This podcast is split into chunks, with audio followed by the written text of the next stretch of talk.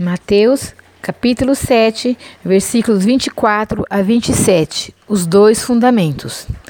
Todo aquele, pois, que ouve essas minhas palavras e as pratica, será comparado a um homem imprudente que edificou a sua casa sobre a rocha. E caiu a chuva, transbordaram os rios, sopraram os ventos e deram com ímpeto contra aquela casa, que não caiu, porque fora edificada sobre a rocha. E todo aquele que ouve essas minhas palavras e não as pratica, será comparado a um homem insensato que edificou a sua casa sobre areia. E caiu a chuva, transbordaram os rios, sopraram os ventos e deram com ímpeto contra aquela casa. E ela desabou, sendo grande a sua ruína.